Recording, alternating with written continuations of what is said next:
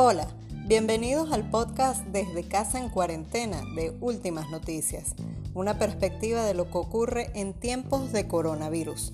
Soy Isabel Baena, periodista de Últimas Noticias, y les hablo desde mi casa en Caracas, Venezuela.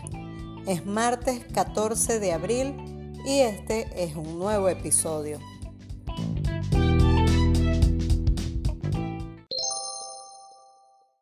Conversaremos con nuestra corresponsal en Táchira para conocer desde su mirada la experiencia de la cuarentena en el Estado. Además, te compartiremos uno de los temas que el conocido músico argentino Fito Páez interpretó desde su casa en un concierto que realizó cuando empezó este aislamiento por la pandemia. Desde casa en cuarentena, queremos conocer y transmitirles de manera directa diferentes experiencias de esta etapa de confinamiento social en nuestro país y otros países, para escuchar y revisar las similitudes, diferencias, expectativas, preocupaciones y así nutrir nuestros pensamientos y aprendizajes en esta época. En Venezuela, este jueves 16 de abril, se cumple un mes de la cuarentena social. El gobierno ya anunció la extensión del estado de alarma y cuarentena 30 días más como parte de las medidas para la protección de la población en el marco de la pandemia. Para la fecha, 13 de abril, hoy, momento que grabamos este podcast, van 189 casos de infectados y 110 recuperados de los casos que han dado positivo. En Táchira, estado fronterizo, se registran tres casos por el momento.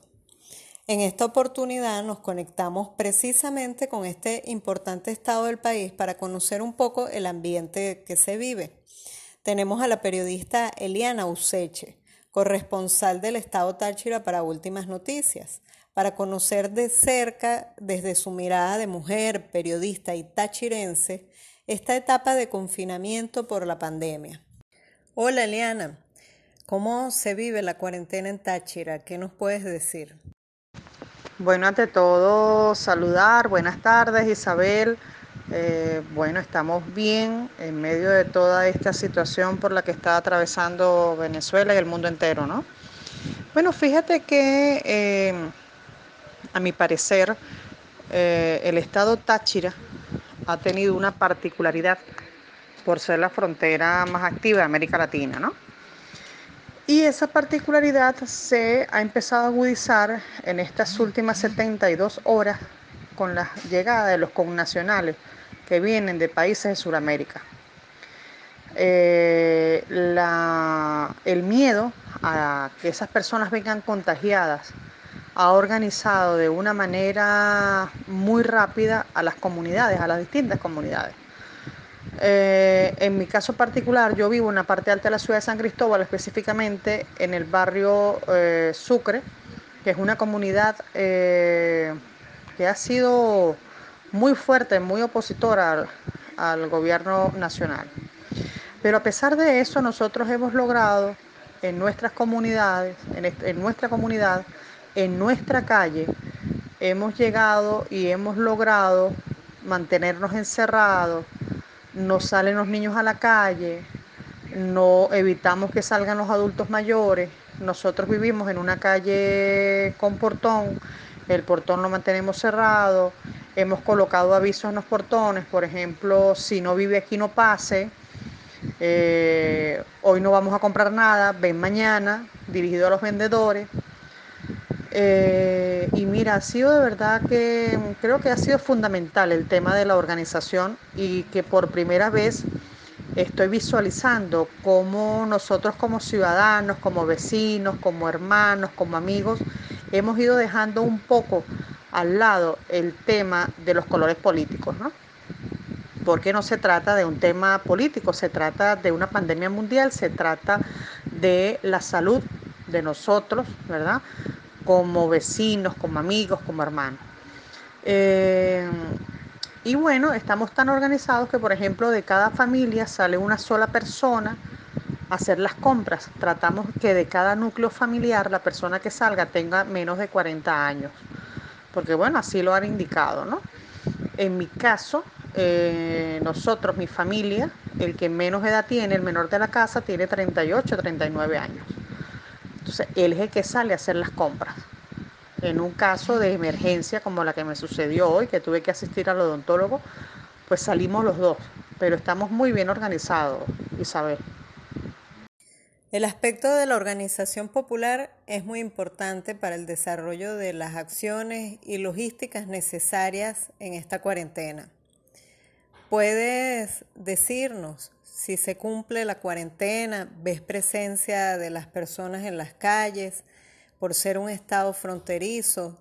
¿Cómo es la actividad?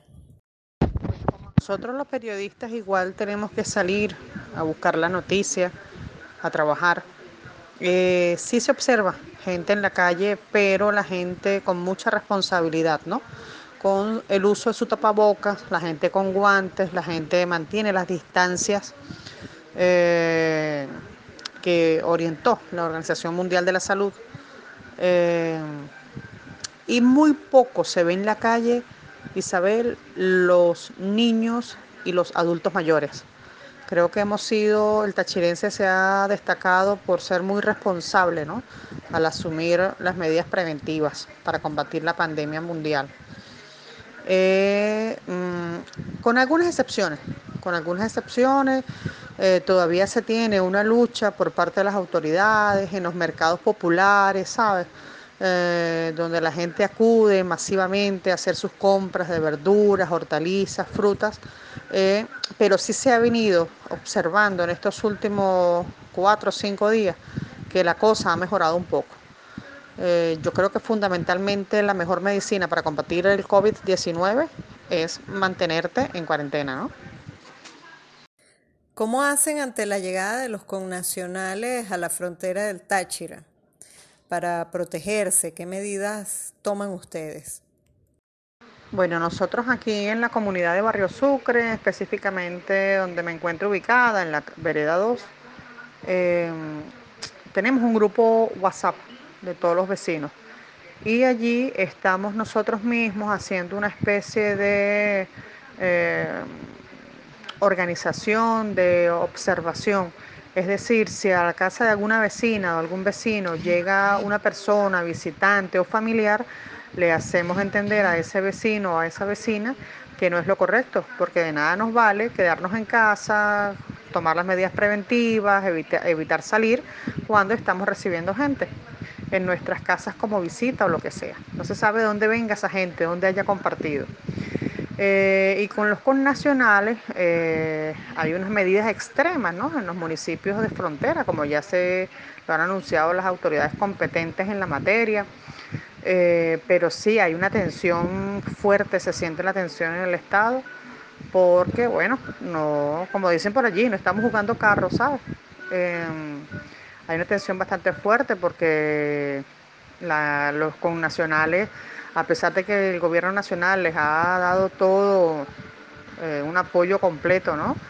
De movilización, de atención social, de salud, de alimentación. Eh, los tienen allí, pues en algunas escuelas, en algunos liceos, en algunos hoteles de la zona frontera. Ellos están exigiendo más. Entonces, hay que hacer allí pues un llamado, mira, un llamado a la conciencia social, a la conciencia individual, a la conciencia colectiva, que deben entender esos connacionales que no se les está violentando ningún derecho humano fundamental, sino al revés, es todo lo contrario, estamos velando por el derecho de todos los venezolanos a tener una salud, a tener salud.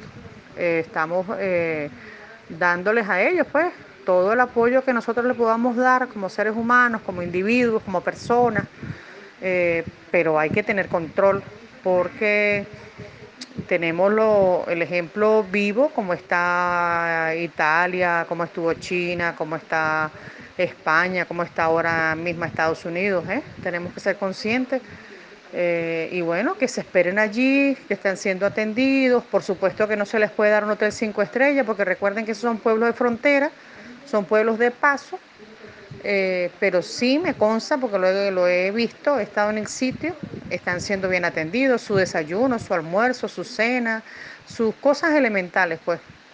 Eh, y aunado allí, que en esos municipios fronterizos, en el caso de San Antonio del Táchira, que es el municipio de Bolívar, y Ureña, que es el municipio Pedro María Ureña, eh, hay una instrucción de el toque de queda, pues, y hay que respetar.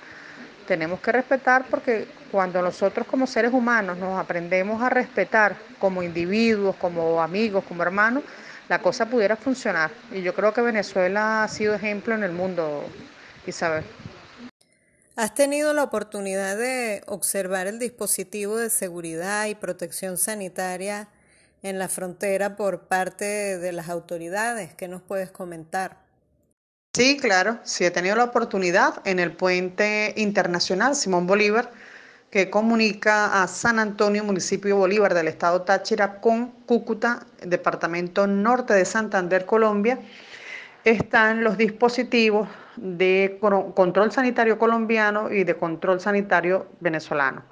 Allí se encuentra un grupo de funcionarios entre médicos, eh, Guardia Nacional Bolivariana, Ejército Venezolano, eh, y está desplegado todo el equipo del Protectorado del Estado, así como del partido, donde eh, al ingresar lo primero que hacen allí es que le toman la serie de datos, un tipo de que lo hace Migración Venezolana, ese mismo equipo le toma la temperatura corporal, luego se van a la Guardia Nacional quienes revisan su equipaje, pasan luego a la atención médica, luego pasan a la mesa de em, la gente de Somos Venezuela para el registro y el chequeo en patria. Eh, y los van, depende de la sintomatología y le aplican la prueba rápida, por supuesto. Y depende de lo que arroje, si está sintomático, si está sintomático, los van separando y los van ubicando en las áreas que ellos han destinado para cada caso.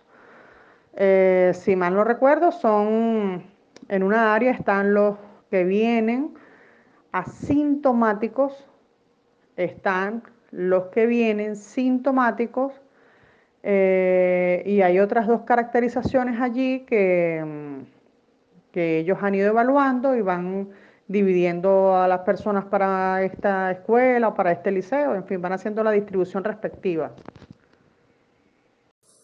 Oye, muchos de los alimentos que consumimos, por ejemplo, aquí en la ciudad de Caracas, provienen del Táchira, como de otros estados, por supuesto.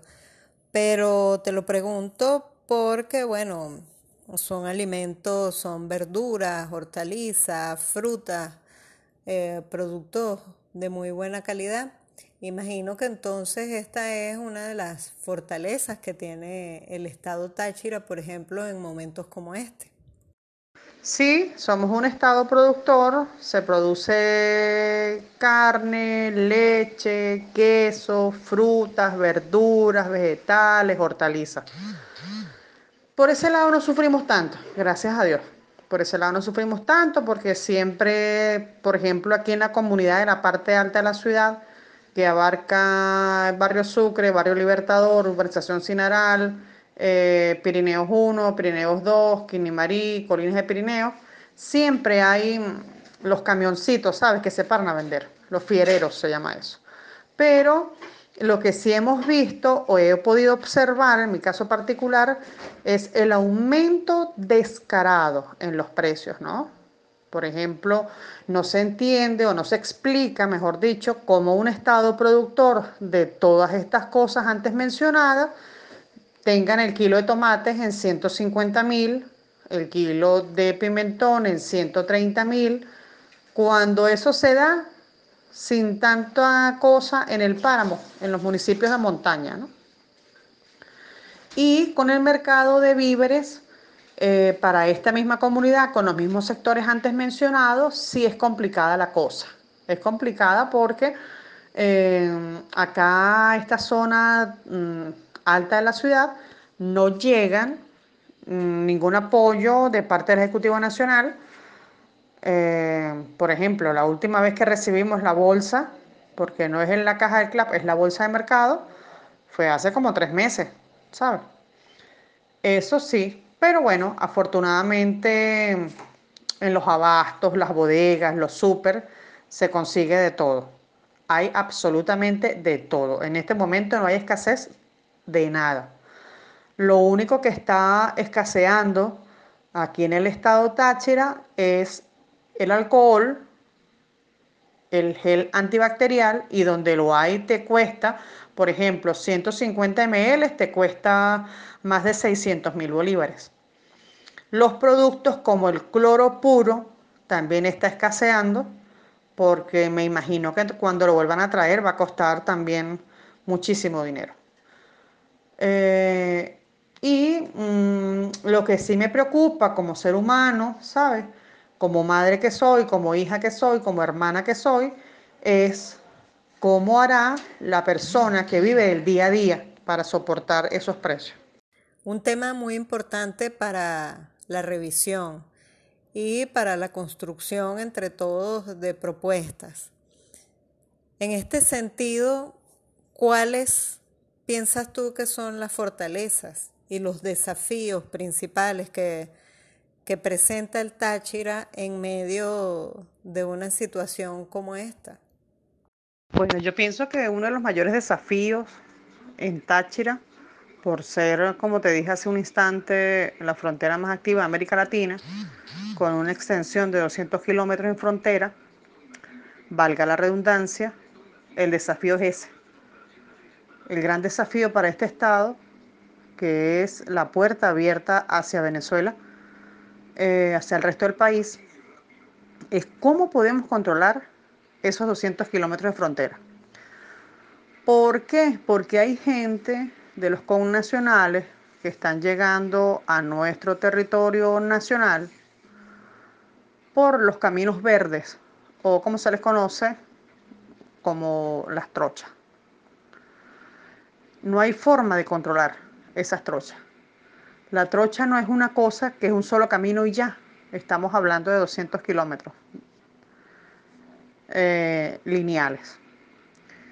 Estamos hablando de que para nadie es un secreto que en esos connacionales que están regresando al país y que están en todo su derecho, por supuesto, eh, tenemos mm, personas que a lo mejor han infringido la ley de una u otra manera y esas son las personas que se están buscando por otros caminos, que, se están, que están buscando la forma de pasar por otros caminos. Eh, o sencillamente el que no se quiere someter ¿verdad? a las pruebas del COVID-19 por las razones que sean, que además son bien egoístas, están buscando esas trochas para llegar a su destino. Ese es el gran reto, ese es el gran desafío. Eh, la fortaleza. Bueno, la fortaleza es que el Táchira, como dije hace un instante, es un estado productor, es un estado donde se consigue de todo un poco ah, y eso pues es ventajoso. Yo creo que es bastante ventajoso comparándolo con otros estados que no son productores, por ejemplo, de hortalizas, frutas y todas estas cosas que, que nos dan las tierras andinas. ¿Cómo manejan los tachirenses el ánimo, lo emocional, lo afectivo? ¿Cómo lo percibes tú? Así como qué actividades hacen en sus casas, si has podido escuchar de otras personas en la comunidad. Bueno, pues mira, eh, nos la hemos venido tomando muy tranquilamente gracias a Dios.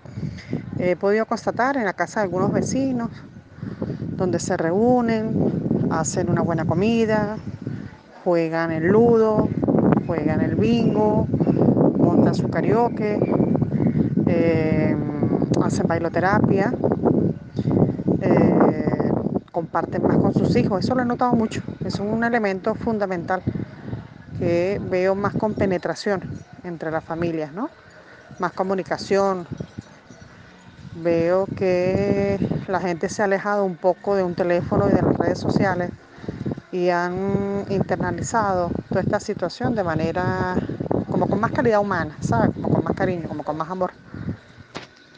Para cerrar, Eliana, ¿qué ¿qué reflexión nos puedes hacer como mujer periodista desde el estado Táchira para compartir con todos? Bueno, pues fíjate, eh, la reflexión que hago es muy básica y elemental. Más fe y menos miedo. Más fe, eh, quitar los ojos del hombre y ponerlos en Dios.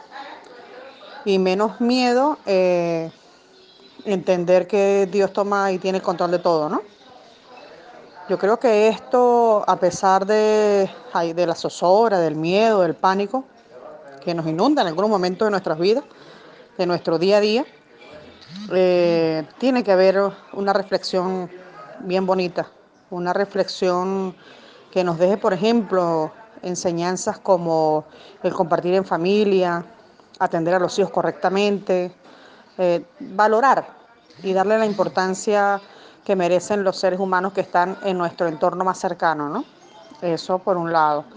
Por el otro lado, esta situación nos tiene que dejar eh, ver un poco más allá de nuestra propia nariz, ser más consecuentes, ser más solidarios, ser más comprensivos, ser más amorosos, que esa calidad humana con la que fuimos formados, porque estoy segura que, que la humanidad entera ha sido formada con valores, con principios, y pare de contar por sus padres, debe prevalecer en la actualidad.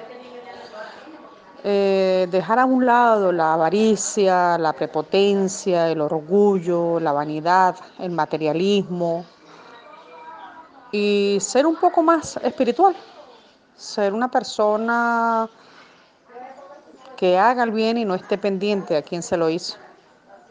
Y en la misma palabra de Dios lo dice, pues, que lo que hace la izquierda no se entere la derecha. Es eso, es aprender a ser mejor persona cada día y que esto no solamente nos deje por enseñanza o nos deje por historia de cuántos muertos hubo hoy o cuántos muertos hubo ayer o quién fue el país que menos muertos tuvo. No, no, sino que nos deje reflexiones bonitas, reflexiones para que le contemos a nuestros hijos y sus hijos a y nuestros hijos a sus hijos, pues a los nietos.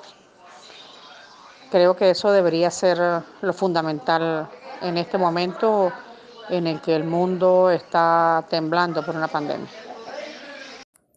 Agradecemos a la periodista Eliana Useche, corresponsal del Estado Táchira para Últimas Noticias, quien compartió con nosotros su experiencia en esta cuarentena de manera directa desde un estado muy importante del país, un estado fronterizo con sus particularidades.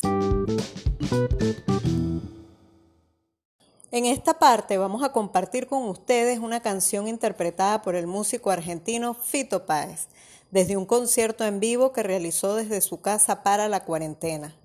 Este concierto fue el primero que se transmitió en YouTube en medio de esta pandemia, al menos en Latinoamérica que sepamos. Seguidamente han salido muchos otros. Este tema que le compartimos se transmitió el 20 de marzo vía streaming más tarde ha publicado en su cuenta oficial en YouTube otras piezas denominadas Quarantine Sessions.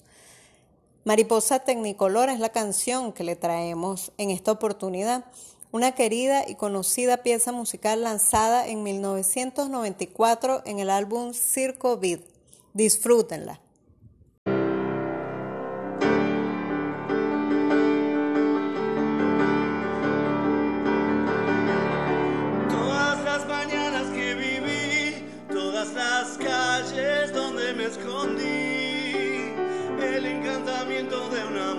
Sacrificio de mis madres, los zapatos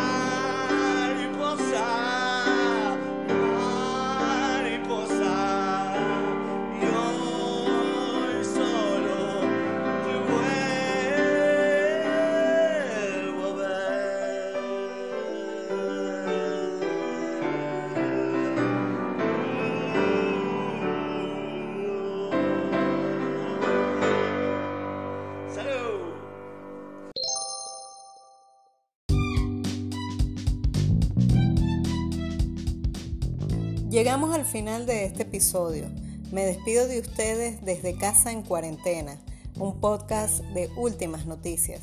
Síganos y escúchenos por Evox y Apple Podcast, así como por nuestras redes sociales arroba unoticias. Recuerda, quédate en casa. Hasta la próxima.